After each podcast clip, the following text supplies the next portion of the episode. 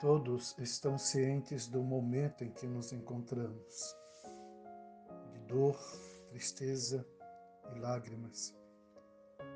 Mas não seremos paralisados pelo medo, calados pelo desânimo, derrubados pela tragédia anunciada. Deus está conosco. A Sua presença é a nossa força.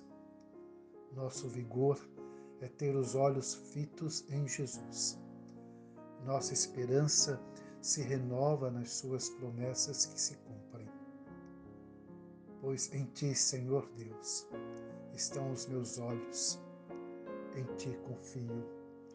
Não desampares a minha alma. Salmo 141, verso 8. Pastor Luiz Fernandes, Jesus te abençoe.